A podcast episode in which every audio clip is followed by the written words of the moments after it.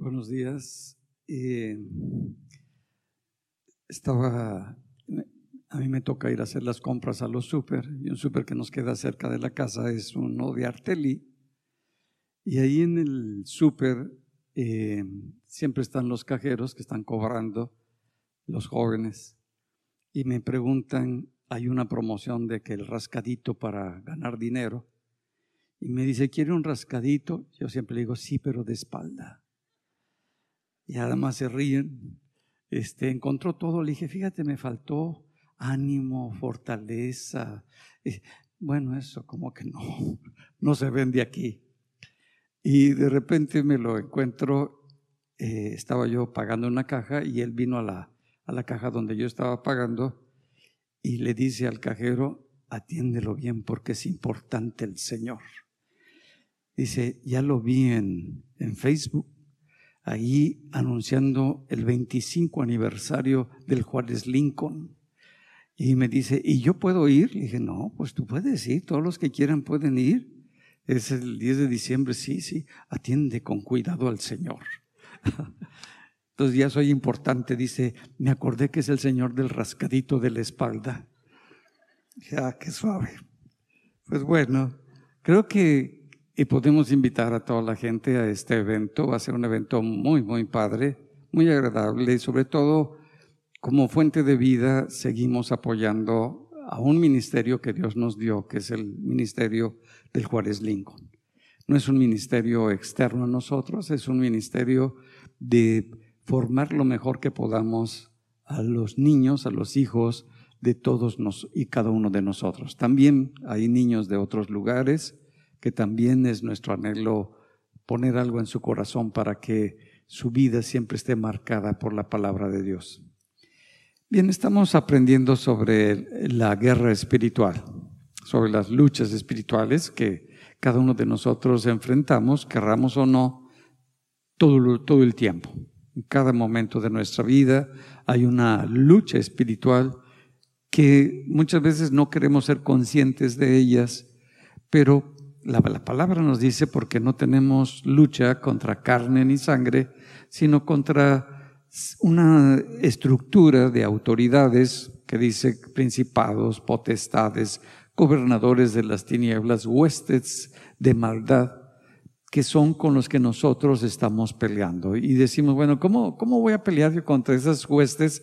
Bueno, porque estas huestes lo que hacen es eh, manejar la, a las personas, a la gente, porque a través de ellos eh, es una manera de atacarnos directamente, de influir en nosotros, en nuestros gustos, en nuestros anhelos, en nuestras inclinaciones, a través de su efecto que ellos tienen sobre la población la gente que no tiene a Cristo, la gente que no conoce de la palabra de Dios, ellos pueden influir directamente en su manera de pensar, en su manera de moverse, incluso en sus valores, en sus gustos, en sus estilos de vida, pues tienen toda esta estructura para ir cambiando nuestra mentalidad. Y lo que hemos, lo que he visto, yo creo que también cada uno de ustedes lo han podido ver, nuestra sociedad en general a nivel mundial ha cambiado, ya no es la misma, ya no es la misma gente, ya no son las mismas inclinaciones, ya no son los mismos valores, ya no es la misma manera de, ver y de enfrentar las cosas, como que hubo un cambio muy radical, muy fuerte, muy, ah, digamos, ya manifestado, quizás de muchas cosas que ya estaban en la vida de, de la sociedad, pero ahora abiertamente la maldad se ha expresado más y más. Eh, la manera en cómo ha influido en los jóvenes es muy fuerte, cómo ha influido en los niños, cómo han cambiado la mentalidad y el lenguaje incluso de, de nuestros jóvenes y de nuestros niños, es a través de los medios de comunicación lo que es la tableta, lo que es el celular, lo que es la computadora, y todo esto como nuestros pequeños y nuestros hijos estuvieron tomando clases durante más de dos años por medio de Internet, no solamente veían las clases de la escuela, sino que se metieron a muchísimas cosas que no les han ayudado y que han cambiado su manera, sus valores, sus motivaciones y han distorsionado por completo sus corazones. Vemos cómo todo esto ha, sido tan fuerte en todos los pequeños, pero también por otra parte puedo ver cómo Dios está levantando ahora un cambio en la iglesia que no habíamos tenido nunca antes. Un cambio en una revelación de su palabra, en una profundidad en lo que es la palabra de Dios como no lo habíamos visto. Ahora estamos viendo esa bendición y ese movernos en un, de una forma diferente a como nos movíamos anteriormente, donde estamos aprendiendo a movernos en nuestro espíritu. Y veo y lo que siento en mi corazón es que Dios está como que queriendo levantar, llamando y va a usar en estos tiempos tan críticos y tan difíciles a nuestros jóvenes y sobre todo a nuestros niños.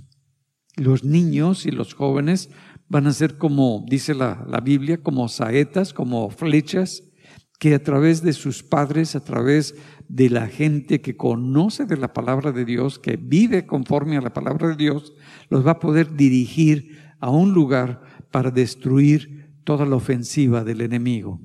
Creo que viene un tiempo muy, muy especial, como una llamado a la santidad, al apartarnos, al vivir de una manera real y palpable nuestra vida con Dios donde quiera que vayamos, colocando los principios que están establecidos en la palabra de Dios y que son la fortaleza de cada uno de nosotros. Hay una parte en la escritura donde eh, se va a establecer una batalla, una batalla del pueblo de Israel para entrar y tomar las promesas que Dios les había declarado 40 años antes. Dios había eh, invitado a todo su pueblo cuando los saca de la esclavitud y están viviendo esa libertad, pero están en el desierto y van a ver cómo es la tierra que van a tomar, pero como que no tenían la madurez, no tenían la fe, no tenían esa confianza absoluta en Dios y por lo tanto ven todas sus debilidades, ven todos sus miedos, ven todas sus inseguridades y por lo tanto no pudieron tomar esa promesa de parte de Dios. Ahora ha muerto el líder que era el que escuchaba la voz de Dios, el que les decía cómo resolver los problemas, pero de alguna manera Dios vio que era el tiempo de Moisés, el tiempo final de Moisés, no iba a tomar Moisés la tierra prometida. Dios ya se lo había dicho porque Dios cuando nos pide algo, Él necesita que tengamos una obediencia absoluta a su palabra. Eh, no lo hizo Moisés y dice, por cuanto no le hablaste a la roca, sino la golpeaste, de acuerdo a tus costumbre pasada, de acuerdo a cómo tú resolvías anteriormente las cosas, no vas a poder entrar a lo nuevo. Para entrar a lo nuevo se necesita una obediencia completa a mi palabra. Y muere Moisés y empieza Josué a liderar a toda esa multitud, más de un millón de personas, las empieza a liderar, no es fácil, han crecido, se han multiplicado, y es el tiempo de ir y tomar. El primer lugar que van a tomar es una ciudad que se llama Jericó. Uno dice, bueno, ¿por qué no mejor rodearon y empezaban por los lugares más sencillitos, por los que tenían menos población, por los que estaban más eh, abiertos, no estaban tan, tan fortalecidos, porque Dios sabía que si ellos podían obedecerle y podían ver su poder manifestado, su fe se iba a aumentar, se iba a afianzar y Dios iba a poder llevarlos a la victoria porque no era una batalla de ellos, era una batalla espiritual, aunque aparentemente iban a enfrentar de manera física una guerra contra un pueblo que estaba amurallado, que estaba muy protegido, que estaba de alguna manera esperando para defenderse y atacar. Dice en el libro de Josué, una vez que tenemos esa perspectiva, vamos a verlo como lo narra la escritura. En el capítulo 6, en el verso 1, dice, ahora Jericó estaba cerrada. Esta ciudad tan grande estaba cerrada, bien cerrada a causa de los hijos de Israel. Nadie entraba ni salía, algo que hace una ciudad que es amurallada con unas murallas enormes, con unas puertas que son gruesísimas para que sean impenetrables, y en, alrededor de las murallas estaban pues los soldados, los arqueros, para poder defenderse contra cualquier ataque de cualquier pueblo que los vaya a querer destruir. Todo estaba preparado y estaban, y nadie salía. Antes podían salir, comprar víveres, eh, tomar la tierra, hacer las cosas, pero ahora saben que están siendo invadidos y se encuentran con la ciudad que ya se preparó para la, la batalla. Mas Jehová dijo a Josué, mira, yo te he entregado en tu mano a Jericó y a su rey, con sus varones de guerra. Mira cómo habla Dios. Dios, ellos todavía no tienen nada. Ellos todavía no conquistan Jericó. Ellos todavía no han ido a la batalla como Dios le está diciendo, pero Dios habla porque en el mundo espiritual, cuando Dios nos va a dar algo, siempre declara lo que Dios ya hizo, lo que Dios ya estableció. No lo alcanzamos a comprender, no lo alcanzamos a recibir, pero cuando Dios nos dice que algo es tuyo, que algo te ha entregado, es que ya te lo dio. Ya está en tu cancha todas las cosas para que ahora tú te muevas en lo que Dios te va a decir que hagas, para que ahora esa realidad, esa declaración, esa promesa, esa palabra que Dios te ha dado sea parte de tu vida. Y se lo está diciendo, mira, yo ya te lo entregué, te entregué a Jericó, te entregué a su rey, con sus varones de guerra. Y no tenían todavía nada de eso. Dice, rodearéis pues la ciudad, todos los hombres de guerra, yendo alrededor de la ciudad una vez, y esto haréis durante seis días. Y siete sacerdotes llevarán siete bocinas de cuerno de carnero delante del arca. Y al séptimo día daréis siete vueltas a la ciudad, y los sacerdotes tocarán las bocinas, y cuando toquen prolongadamente el cuerno del carnero, Así que oigáis el sonido de la, de la bocina, todo el pueblo gritará a gran voz y el muro de la ciudad caerá. Entonces subirá el pueblo, cada uno derecho hacia adelante, llamando pues Josué, hijo de Nun, a los sacerdotes, les dijo, llevad el arca del pacto, y siete sacerdotes lleven bocinas de cuerno de carnero, delante del arca de Jehová. Y dijo al pueblo, pasad y rodead la ciudad. Y los que estaban armados pasaron delante del arca de Jehová. Vamos a detenernos aquí para ver el panorama. Los, los hijos de Israel, el pueblo de Israel, no habían ido a, habían tenido batallas, pero batallas cortas. No todos estaban en la batalla, porque una tribu y media se quedó del otro lado del, del, río que iban a pasar. Pero cuando ya están ahí para enfrentar y tomar, pues tienen, tienen en mente lo que sus padres no lograron. Tienen en mente que vivieron 40 años en el desierto. Tienen en mente todo el, el como les contaron sus familiares de que esos, eh, en esa tierra había gigantes y había gente terrible y tremenda. Está todo en su cabeza. Van y lo que ven es una ciudad muy poderosa, con puertas muy fuertes, donde están completamente cerradas, con unos eh, cerrojos de bronce para que no pudiera penetrar ninguna persona, y luego con unas cuerdas de esas que usaban antes para elevar las puertas y pasaran los jinetes y pudieran entrar, todo estaba muy cerrado. Ese es el panorama. Cuando van a dar la vuelta, ven que alrededor de toda la ciudad están todos los arqueros preparados para la batalla. Se imaginan que en esa ciudad hay muchos soldados, muchos guerreros que van a enfrentar y todo eso está en la mente de ellos. Pero Dios les dice y les da algo que va muchas veces eh, de una manera diferente. dice, yo ya les di la victoria, Porque esta victoria no es una victoria natural, es una victoria espiritual.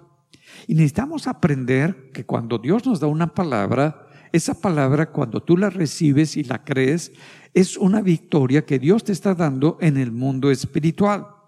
Y que estamos nosotros siendo desafiados con lo visible, pero teniendo la promesa que es invisible de parte de Dios. Tenemos dos, dos luchas dentro de nosotros. Y esa lucha, pues la tenemos todo el tiempo y es constante. Si te mueves conforme a la palabra que Dios te está dando, vas a tener una bendición que Dios declaró para tu vida. Pero si no te mueves de acuerdo a lo que Dios declaró específicamente, vas a tener una derrota en tu vida o no vas a tener la promesa que Dios te ha dado o que Dios declaró para tu vida. Eh, el pueblo que van a enfrentar es un pueblo muy belicoso. Eran cananeos, gente que era de, guerra, que estaban preparados todos sus soldados para atacarlos. Todas las puertas estaban cerradas, era una ciudad muy fortificada lo que estaban enfrentando. Pero Dios les da una palabra que no tiene que ver con la sabiduría humana. Y es lo primero que necesitamos aprender. Cuando Dios les dice cómo deben de hacer las cosas, les dice, mira, van a enfrentar, van a ir más de un millón de personas, van a rodear la ciudad, le van a dar la vuelta, pues bueno, todos girando, ¿no? Ya, ya, imagínense la cantidad de, si son marchas de, de 20 mil, 100 mil personas, ahora imagínense una marcha de un millón y medio, casi dos millones de personas a una ciudad, ¿no? Y todos, y le dicen, todos callados, en silencio. Nada más van a ir, le dan una vueltecita a la ciudad, van los sacerdotes, van el arca del pacto, que es la presencia de Dios. Entonces llevan al frente algo que es de oro, algo muy valioso, con sus serafines ahí de oro labrados y la van cargando y luego van los sacerdotes calladitos todos. Y van, y yo creo que los soldados arriba los veían, decían, tan locos. Y dando la vuelta, callados. ¿Qué estarán haciendo? Y acabaron de dar la vuelta y todos se iban otra vez a su campamento. Al otro día, todos los arqueros listos, y todos los soldados preparados y todos callados, dándole la vuelta. Y si tú te das cuenta, esta estrategia no va de acuerdo a la, a, la, sabiduría humana. Diría, mira, se van a poner por hileras. Primero van a atacar por este franco donde están las puertas y luego van a atacar por acá, se van a distribuir en la inteligencia y en la sabiduría humana. Miren, este, ven a todos esos arqueros que están ahí arriba. Necesitamos traer escudos para que no nos vayan a destruir. Mira, de seguro van a aventar aceite hirviendo y lo van a prender y vamos a hacer antorchas. Entonces tenemos que tener cuidado, pero no.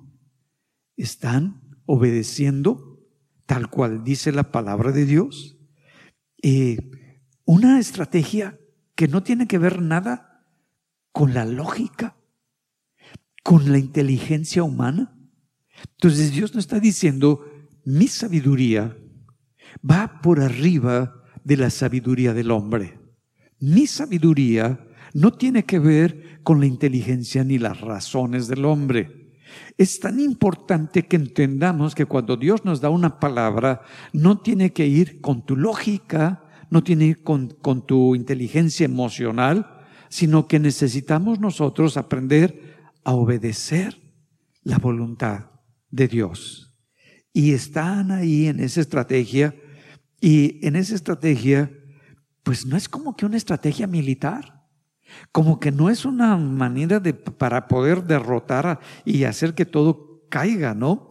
Pero de alguna manera están ellos siguiendo la dirección de Dios. Llevan sus cuernos, su shofar, como se llama, estos cuernos de carnero. Nosotros tenemos un cuerno de carnero, lo iba a traer, pero se me olvidó.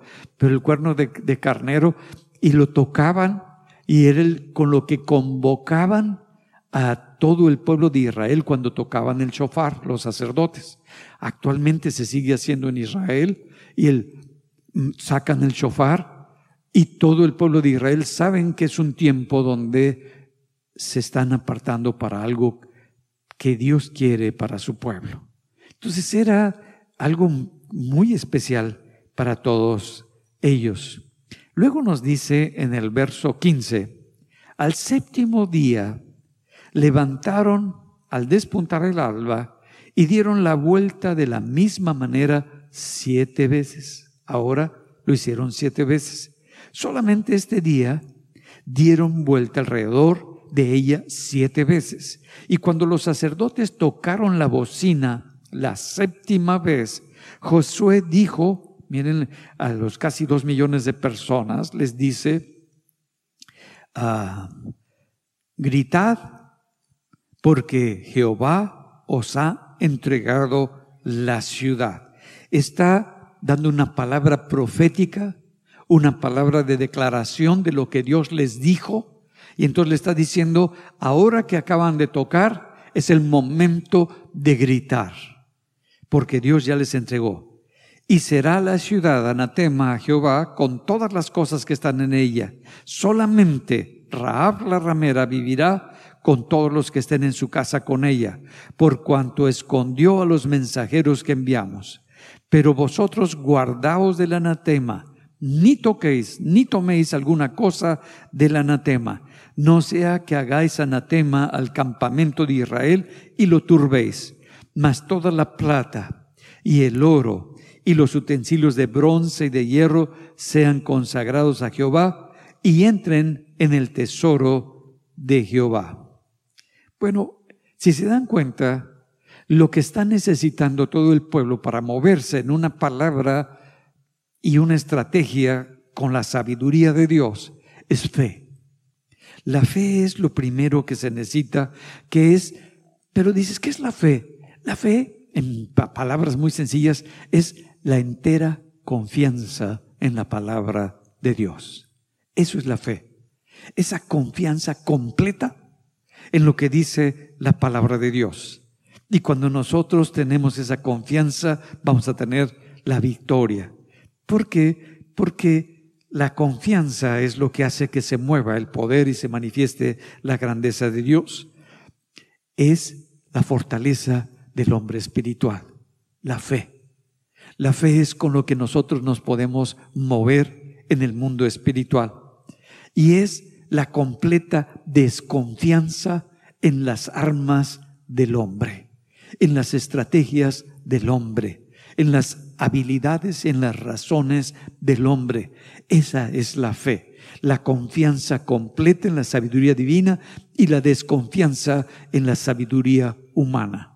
Cuando yo voy a moverme en algo de Dios, yo necesito tener claro en qué estoy creyendo y en quién estoy confiando.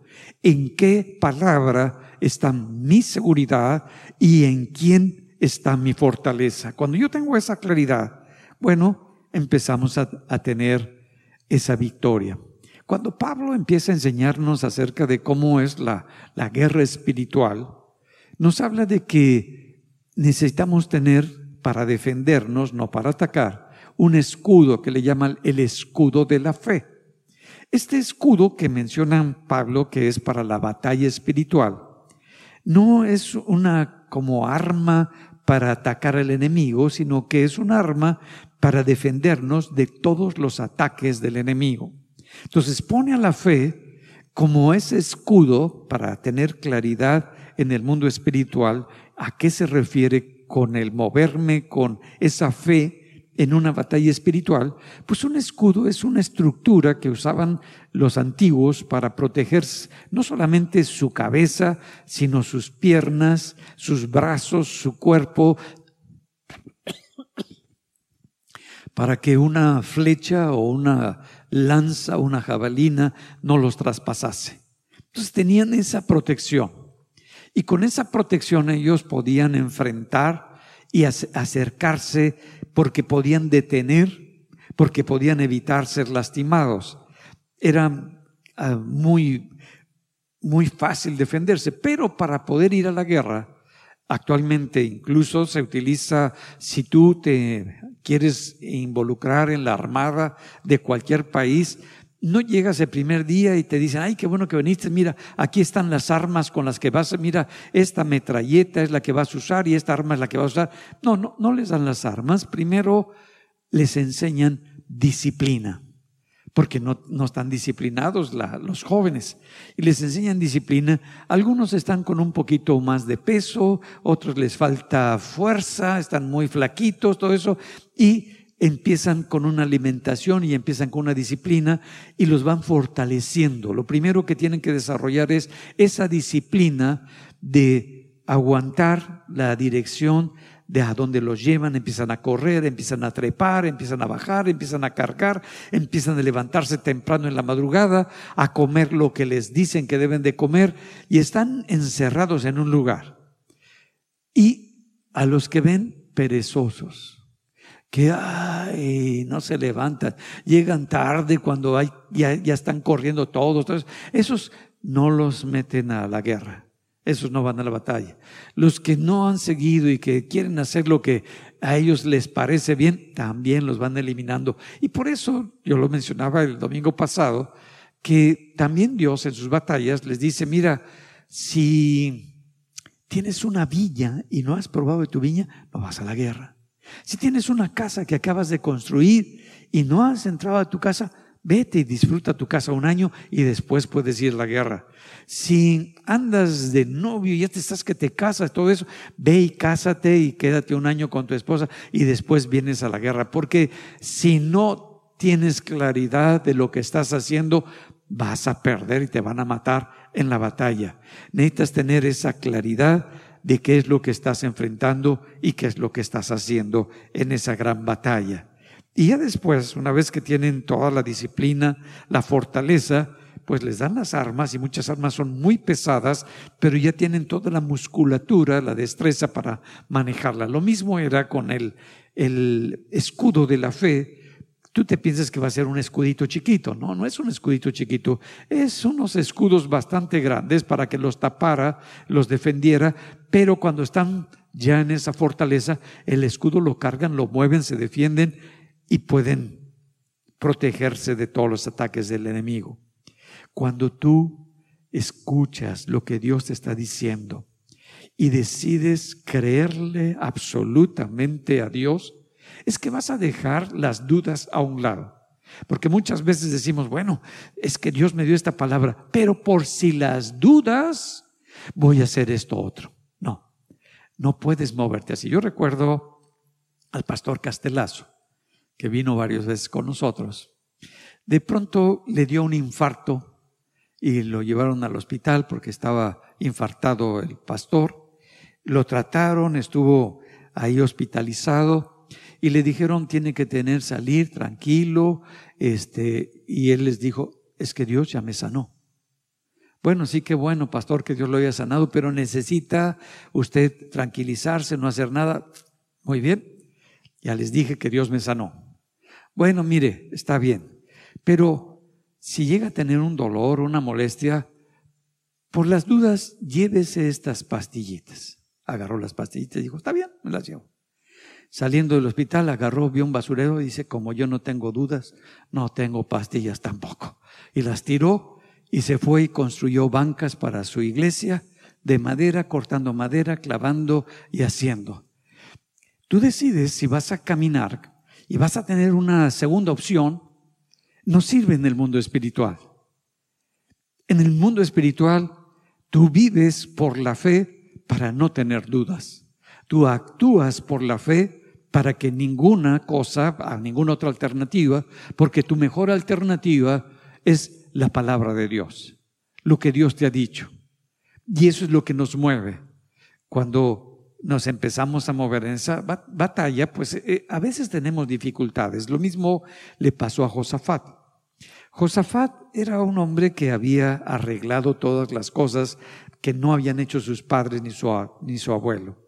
Dice en Segunda de Crónicas, en el capítulo 20, en el verso 1, pasadas estas cosas, aconteció que los hijos de Moab y de Amón, y con ellos otros de los amonitas, vinieron contra Josafat a la guerra.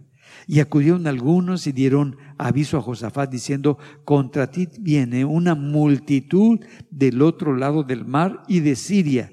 Y he aquí están en Asesón Tamar, que es en Gadí. Entonces él tuvo temor y Josafat humilló su rostro para consultar a Jehová e hizo pregonar ayuno a toda Judá. Mira la estrategia de guerra que está utilizando Josafat. No está diciendo vamos a prepararnos en armas, todo eso, viene una multitud mucho mayor de lo que nosotros podemos enfrentar. Y lo primero que sale es temor en su, en su corazón. Y tiene ese temor ante lo que viene. ¿Y qué es lo que hace? Se humilla delante de Dios y pregona el ayuno. Y se reunieron los de Judá para pedir socorro a Jehová y también a todas las ciudades de Judá vinieron a pedir ayuda a Jehová. Entonces Josafat se puso de pie en la asamblea de Judá y de Jerusalén, en la casa de Jehová, delante del atrio nuevo, y dijo Jehová, Dios de nuestros padres, ¿no eres tú Dios en los cielos y tienes dominio sobre todos los reinos de las naciones?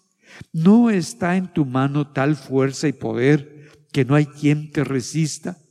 Está diciendo, es que nuestra única fortaleza y el Dios que puede destruir a todos estos ejércitos eres tú. Tú eres el único y no hay quien te pueda resistir.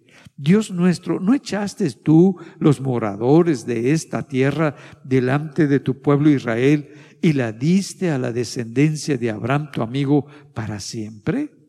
Y ellos han habitado en ella y te han edificado en ella santuario a tu nombre, diciendo, si mal viniere sobre nosotros o espada de castigo, pestilencia o hambre, nos presentaremos delante de la casa y delante de ti, porque tu nombre está en la casa. Y a causa de nuestras tribulaciones clamaremos a ti, y tú nos oirás y salvarás. O sea, nuestra confianza está en la palabra que tú nos diste, que si nosotros venimos y clamamos y pedimos, tú nos vas a sacar adelante y nos vas a salvar, porque nos vas a oír a causa de nuestra tribulación. Ahora pues aquí los hijos de Amón y de Moab y de los montes de Seir, cuya tierra no quisiste que pasase Israel cuando venía de la tierra de Egipto, sino que apartásemos de ellos y no los destruyese. Y aquí ellos han, dan el pago viniendo a arrojarnos de la heredad que tú nos diste. Oh Dios, ¿no los juzgarás tú? Y mira lo que dice, porque nosotros no hay fuerza tan grande contra esa multitud que viene contra nosotros. No sabemos qué hacer. A ti volvemos nuestros ojos. ¿Y qué es lo que hace? Empiezan a ver que vienen todos estos hombres a pelear contra ellos. Y cuando está la batalla, de repente se empiezan a pelear entre ellos y se matan entre ellos. Y el pueblo de Israel no hizo nada. La batalla fue de Dios. ¿Qué harías? ¿Qué es lo que podemos hacer?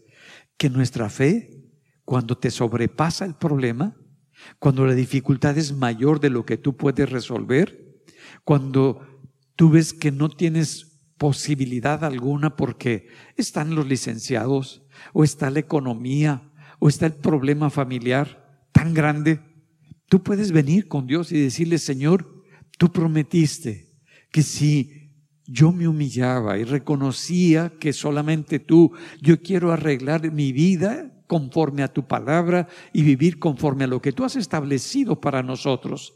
No quiero, Señor, hacer a las cosas en mi manera y en mis fuerzas, pero tú eres un Dios poderoso. Te pido que tú te manifiestes porque tú eres Dios en los cielos y Dios en la tierra. Y el Señor empieza a obrar.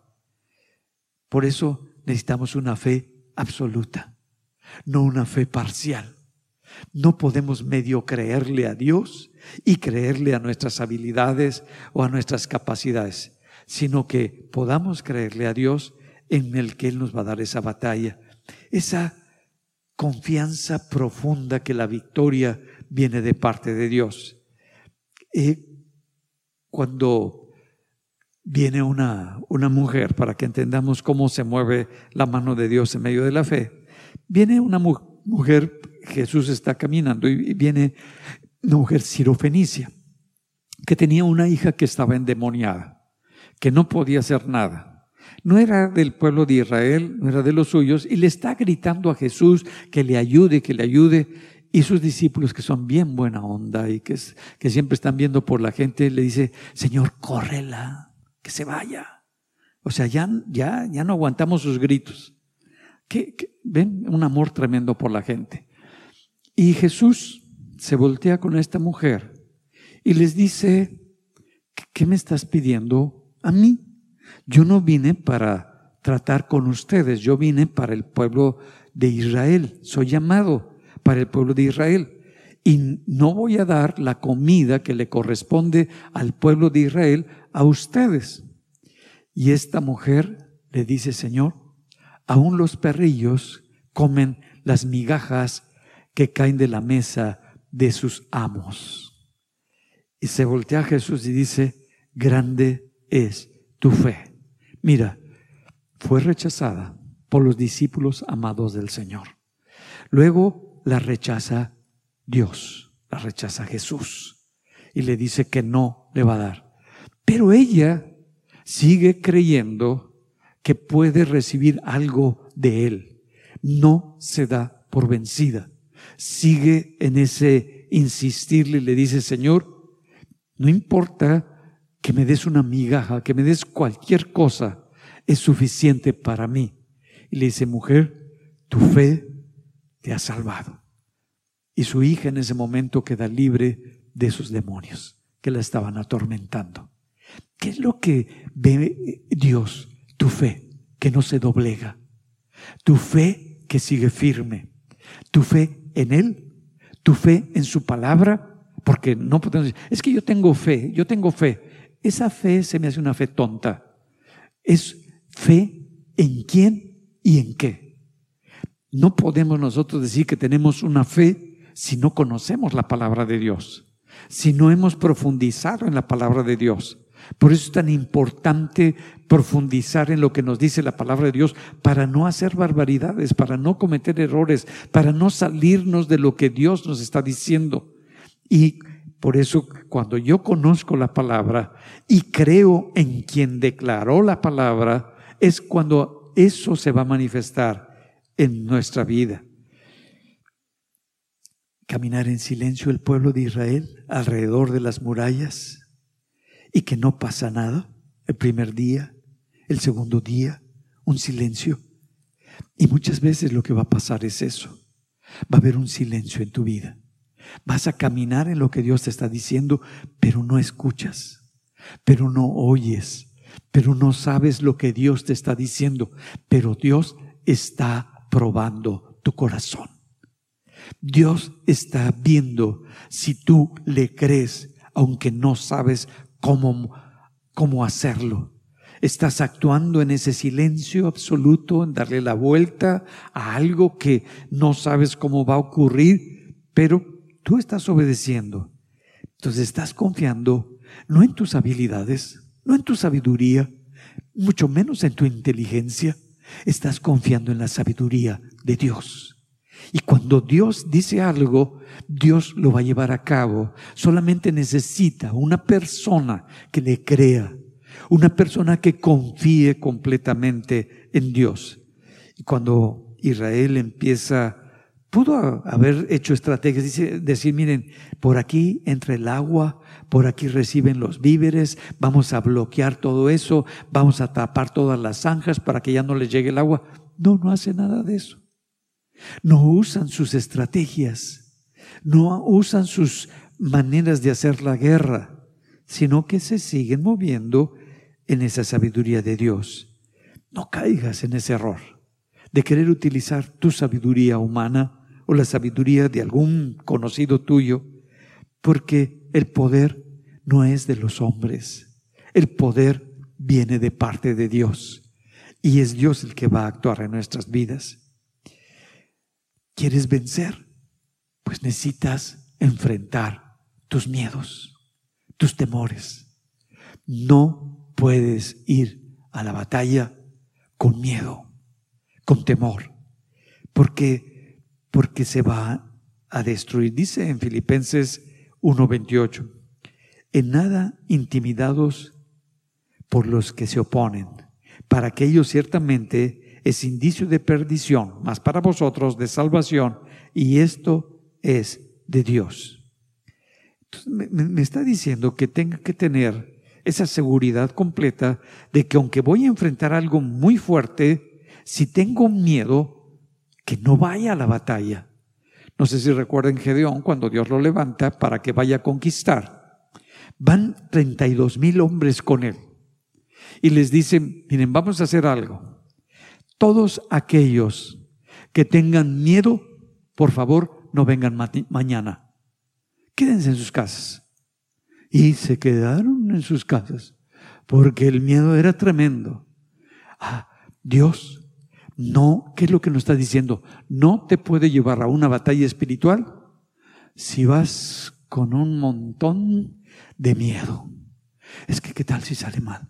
Es que qué tal si me si pierdo todo. ¿Qué tal si esto? ¿Qué tal? Y entonces empiezas a crecer en la incredulidad en lugar de moverte en la fe. ¿Qué vas a hablar con tus compañeros? Tus dudas, tus inseguridades, tus temores. ¿Y qué tal si este no paga? ¿Y qué tal si este no responde? ¿Y qué tal si esto? ¿Y qué tal si el que no tranza no avanza? ¿Y qué tal? Y empiezas con... Si tienes miedo, no vas a poder ir a la guerra. Tienes que enfrentar tus miedos.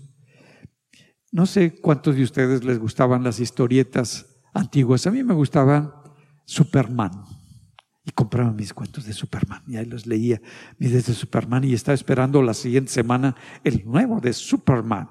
Superman, uy, lo máximo para un niño y para algunos adultos. Y el Superman era un hombre de acero, un hombre invencible. Además, siempre volaba y tenía una fuerza tremenda. Las balas, no hombre, le rebotaban como si nada. De sus ojos salía fuego con sus manos al acero lo hacía líquido, lo aplastaba. No, e, era tremendo el Superman. A todos los malos, Superman los destruía. Pero tenía una debilidad. ¿Se acuerdan cuál es la debilidad de Superman? Kryptonita. Y la kriptonita lo debilitaba. Toda su fuerza, todo su fuego, chispitas de fuego le salían con la kriptonita. Su fuerza se le acababa Superman.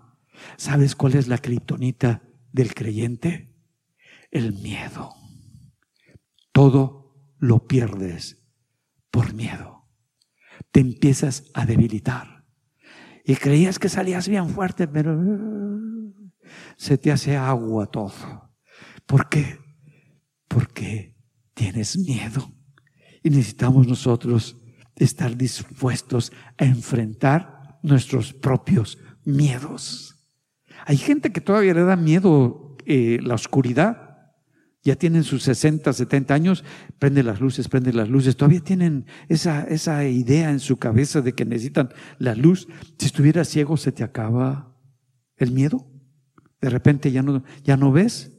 Entonces, como ya no ves, vas a vivir con mucho miedo o vas a aprender a moverte para no darte de catorrazos necesitamos enfrentar. Necesitamos saber a qué le tenemos miedo. ¿Qué es lo que nos produce tanto miedo? Porque eso te va a impedir que tu corazón se mueva con firmeza. Si no lo puedes ver, te va a destruir. Necesitas aprender a qué tengo miedo, qué me debilita, qué me hace que yo me detenga. Y cuando yo lo puedo ver, cuando yo puedo reconocer, cuando yo puedo aceptar que tengo ese miedo que viene de mi infancia, que viene de mi niñez, que viene de algún trauma, que viene de lo que sea, yo necesito enfrentar ese miedo. Porque muchas veces nuestra conducta es un reflejo de los miedos no arreglados. Me empiezo a sentir muy importante, me siento muy valioso, porque siento que no valgo nada. O me arreglo y me pongo hasta la lámpara china porque me siento fea y necesito que todos vean mi belleza, que yo valgo por mi belleza, que yo y pero es un miedo. Tú te puedes poner la lámpara china, pero, pero sin miedo. Tú te puedes hacer lo que gustes, pero sin miedo, para que seas tú y lo puedas disfrutar. Porque cuando está el miedo, ni lo que haces, ni lo que te pones, ni lo que alcanzas, lo llegas a disfrutar. Porque el miedo te carcome, te impide el que puedas gozar de eso que se te da. Vemos cómo ah, es importante enfrentar nuestros temores. Eh, en la historia hablan de Juan Hus, un hombre que vivía en los países nórdicos, y este hombre empezó a leer la Biblia. Eh, él conocía el griego y el hebreo y el latín, y lo manejaba perfectamente bien. Y era una persona que había leído y conocía las escrituras perfectamente y estaba toda la estructura papal en ese tiempo que tenía, que había en todos ellos muchísima corrupción. Y eh, hacían como que el, el que tú pagues por tus pecados y tus cosas y se enriquecía toda esa estructura y la gente cada vez se empobrecía más y metían esta idea. Entonces él empieza con una lucha en su vida y dices que la gente necesita conocer las escrituras. Yo necesito llevar al pueblo la palabra y traduce la Biblia al idioma de su pueblo y la gente eh, empiezan a ver en Roma que esto no puede ser porque estaba prohibido que la gente leyera las escrituras, porque pues cómo iban a entender cuando la escritura es Dios hablándonos a su pueblo, a cada uno de nosotros. Y cuando empieza a ocurrir todo esto, le mandan y le dicen que tiene que ir a Roma. Y sabe que cuando va a ir a Roma, le van a decir que tome una decisión, que niegue que deje esas Biblias y que las quemen y que renuncie a todo lo que ha hecho. Cuando llega, eh, había un hombre que lo quería mucho y le dice, por favor, Juan, renuncia y niega. Y le dice, ¿cómo puedo yo renunciar a lo que yo he hecho? Si lo hago, después, ¿cómo voy a poder vivir? No lo puedo hacer. Le dijo, la verdad, yo te animo a que sigas en esta fe que tienes. Y pues como no renuncia, como no lo hace público delante de toda la gente, ponen una hoguera y lo queman. Y lo queman vivo. Y dice la historia que cuando este hombre está siendo quemado, empieza a cantar un himno que él había enseñado al pueblo para que le cantaran a Dios. Empieza a cantar ese himno mientras está quemando y se está muriendo. Qué fuerte. Qué fuerte morir por tu fe. Qué fuerte ir que sabes que te van a hacer un juicio y te van a matar. Y lo vemos después como también pasa con Martín Lutero. Ya tenía esa enseñanza de Juan Hus, ya sabía cómo estaban las cosas, pero ahora Martín Lutero es una persona que también conoce el griego, el hebreo, el latín, maneja muy bien estos idiomas y empieza a traducir la Biblia. La empieza a traducir para que lo puedan entender y lo puedan manejar y la traduce al alemán. Y cuando traduce la Biblia y mandan la bula papal, que era con lo que decían cómo debían sus pecados y todo esto, él rompe todo eso y pone su decreto de cómo se vive por fe y no por obras. Ah, eh, y, lo invitan los sacerdotes de ese lugar a que les dé una enseñanza sobre la teología de profunda para que el sacerdote pueda entender. Y pues va Martín eh, Lutero y les predica acerca de la lengua blasfema de los sacerdotes, de ellos.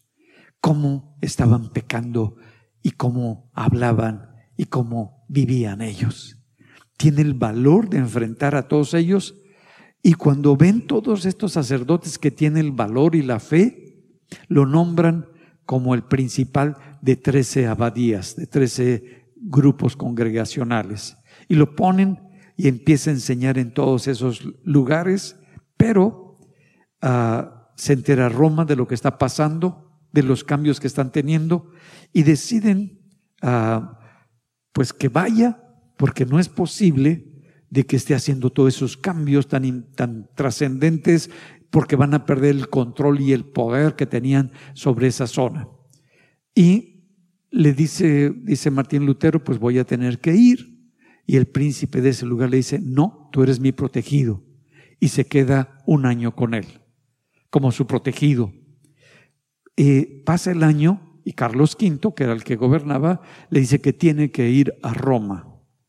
Y entonces va con una cartita del príncipe del lugar donde vivía y en la cartita decía que no lo toquen antes que él defienda su tesis, la propuesta que tenía de la palabra de Dios. Entonces se va y, toda la gente dice, no vayas a Roma, te van a matar. Si tú vas, no vas a salir vivo. Y él agarra su carruaje, se va a Roma y ya para llegar a Wons, a la ciudad donde estaba la reunión, eh, ve y empieza a cantar de los himnos que él había compuesto y llega al lugar.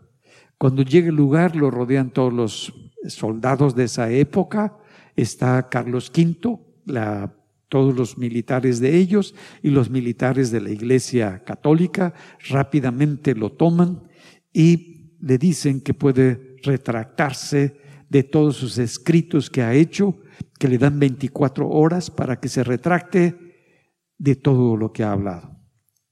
Y al otro día, las 24 horas, le dicen, ahora sí, dinos, dice, yo no me puedo retractar de lo que he escrito, porque esto es veraz. Y si alguien me dice en dónde estoy equivocado y en dónde fallé en lo que yo he escrito y lo refutan, claro, que puedo retractarme. Pero no hubo nadie, se queda callado y sale. Y ahora la gente le dice, por favor, no te vengas en el camino, porque ahora si te regresas, te van a matar.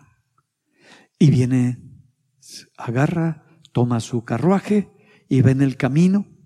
Y en el camino se acercan un grupo de encapuchados, lo rodean, a eh, está completamente, le dicen a toda la gente que salga huyendo, que se van a quedar con él porque lo van a matar, y sale la gente huyendo diciendo que han agarrado por fin a Martín Lutero, que ya lo mataron, y los encapuchados era gente que lo quería y que lo estaba protegiendo. Lo llevan a un castillo y en ese castillo empieza a vivir, eh, empieza a defenderse, y vive, se deja crecer la barba, se deja crecer el pelo y se pone una vestimenta de, de soldado y nadie lo conocía. Y empezó a enseñar y escribir todos sus manuscritos que hizo un cambio en la iglesia. ¿Cómo vivirías tú si sabes que te van a matar? Que ya hay la experiencia de Juan Hus, ¿Irías tú? ¿Enfrentarías? ¿Tendría el lunar tendido? Él fue y confió completamente en que Dios tenía una solución para él. Estuvo enfrentando y Dios le dio una victoria. Y esa victoria que Dios le dio fue la respuesta para salir adelante. A veces no sabemos esperar. Y no sabemos esperar la respuesta de Dios después del miedo, algo que necesitas aprender es saber esperar la respuesta de Dios, ser paciente. ¿Cuántos de ustedes son pacientes? ¿Ya se fueron?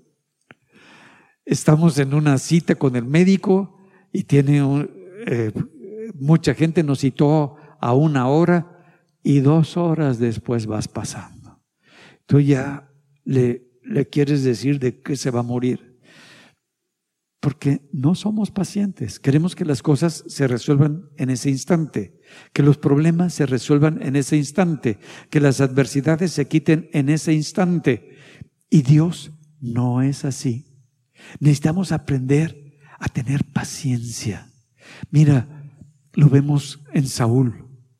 Dios le dice a Saúl, vete, le dice a través del profeta Samuel, vete y espérame siete días. Al séptimo día yo voy a llegar, voy a ofrecer sacrificio y tú vas a establecer tu reinado.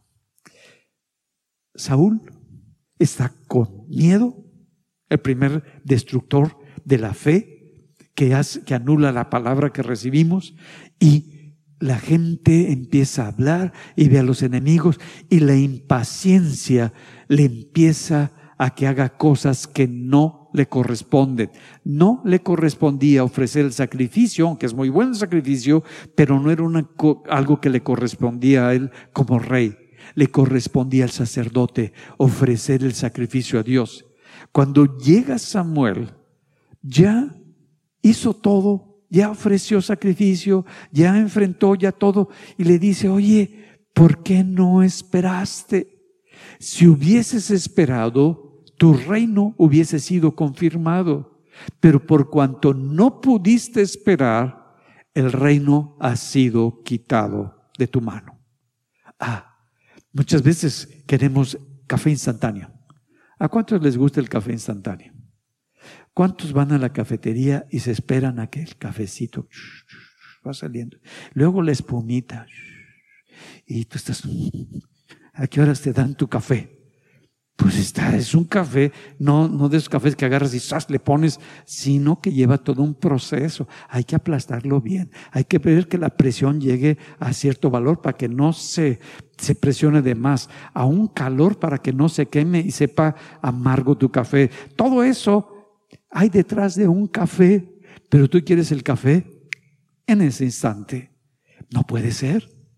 Necesitamos aprender a ser pacientes si quieres tener y moverte en el mundo espiritual, primero tu fe.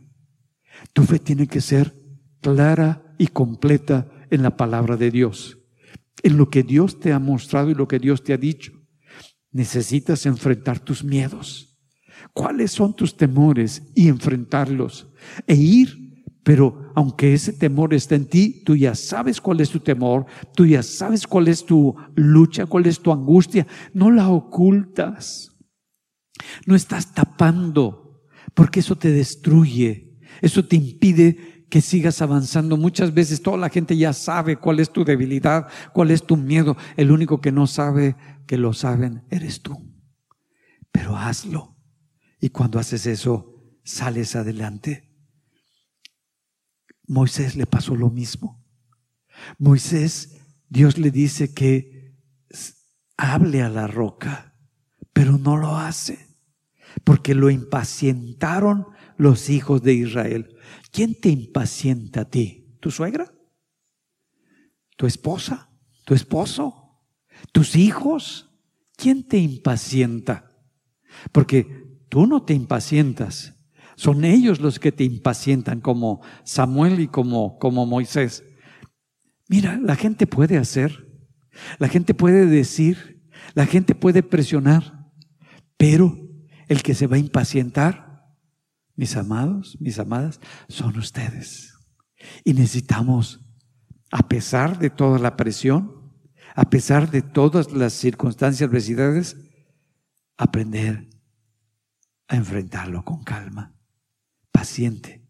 Como dice muy claro en el Salmo 40, pacientemente esperé a Jehová y se inclinó a mí y oyó mi clamor y me hizo sacar del pozo de la desesperación, del lodo, cenagoso donde no podía salir, puso mis pies sobre la peña y enderezó mis pasos, me puso sobre Cristo y le dio dirección. Puso luego en mi boca cántico nuevo, alabanza a nuestro Dios.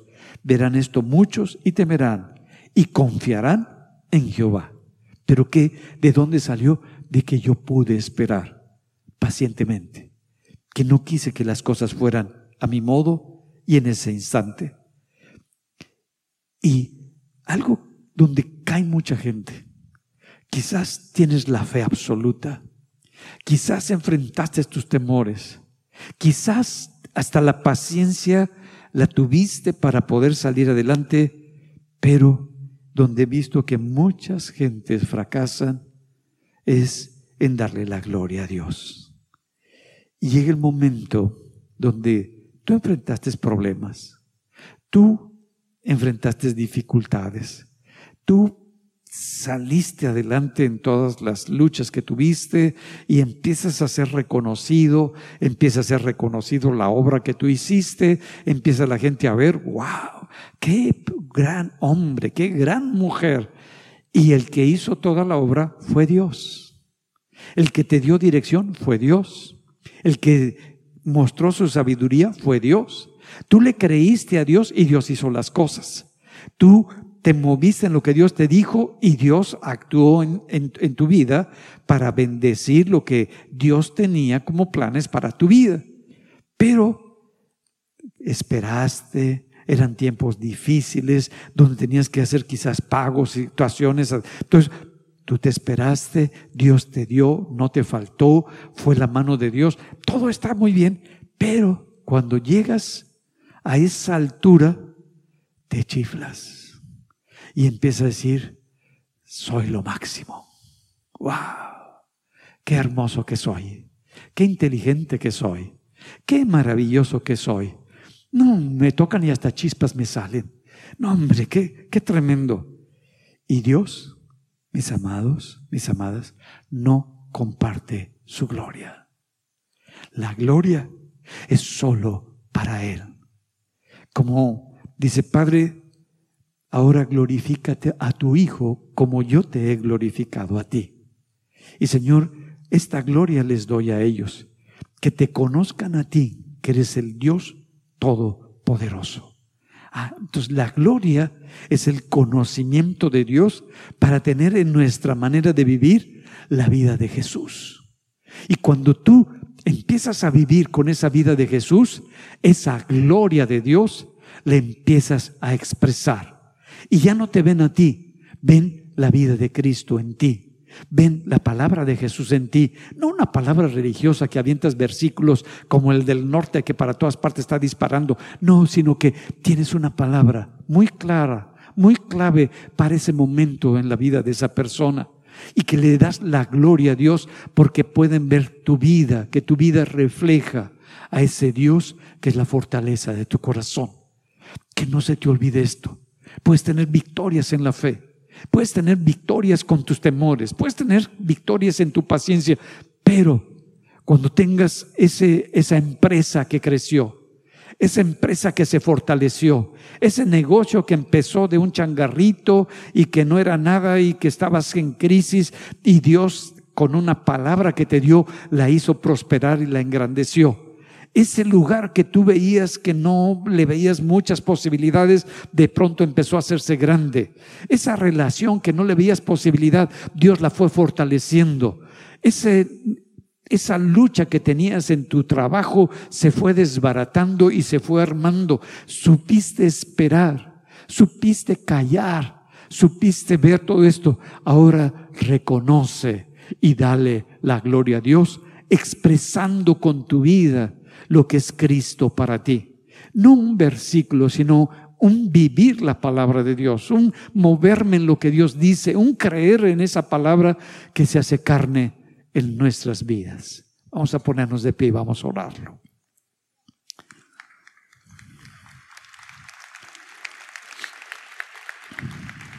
Esa es la verdadera batalla. Estas son nuestras verdaderas armas. Esto es como tú y yo vamos a ganar esta guerra. Y es como Dios nos enseña cómo vamos a tener la victoria. Pero al final, la gloria es para Él. La gloria es de Dios y me veo como Dios me ve. Padre, gracias. Gracias por este día tan especial que estamos, Señor, aprendiendo a movernos en este mundo espiritual, donde vemos las batallas, las guerras, pero sobre todo vemos tu sabiduría, que no tiene que ver con la manera en cómo nosotros enfrentamos. Solamente te pido que me des la fe para poder avanzar en lo que tú me has dado, que todos mis miedos, todas mis inseguridades, todas las crisis que hay en mí, Señor, las pueda enfrentar, las pueda ver y quitar todo esto que me debilita, que me imposibilita, que me impide tomar esta promesa tuya y hacerla realidad en mi vida, porque quiero vivir conforme a tu propósito, conforme a tu voluntad. Que tu voluntad, como Jesús nos enseñó, sea mi voluntad y que me mueva con gozo, que me mueva con alegría, que me mueva con esa certeza que es lo mejor para mi vida. Padre, te damos gracias porque sabemos que tú estás transformando nuestro corazón. Nos estás dando un espíritu nuevo, una mentalidad nueva, para que en medio de esta sociedad que se está destruyendo podamos ser luz y sal para bendecir, para sacarlos de la oscuridad y para darles vida, porque la sal protege la vida y le da sabor que podamos ser bendición para ellos. Te pedimos, Señor, que no falte esa paciencia en mi corazón, que puedas saber esperar y esperar, Señor, en los momentos más críticos, en los momentos de incertidumbre, en los momentos donde no veo posibilidad alguna. Sé esperar en tu promesa, en tu palabra, porque solo tú eres Dios y Señor de mi vida. Y Padre, a ti daré toda la gloria porque te he entregado mi corazón, díselo, y te he entregado mi vida para que tú seas mi Señor y el que gobierna sobre mi vida. Tú serás mi Dios y la gloria yo te la daré. Te doy gracias, Padre, y te bendigo en el nombre de Jesús. Amén. Amén. Gloria a Dios. Gloria a Dios. Vívelo. Créelo haz lo tuyo. No, no, no lo olvides, sino muévete en esta palabra que Dios ha puesto en tu corazón y verás los resultados. Gracias a todos los que nos ven en internet. Que el Señor los siga bendiciendo. Nos vemos la próxima semana.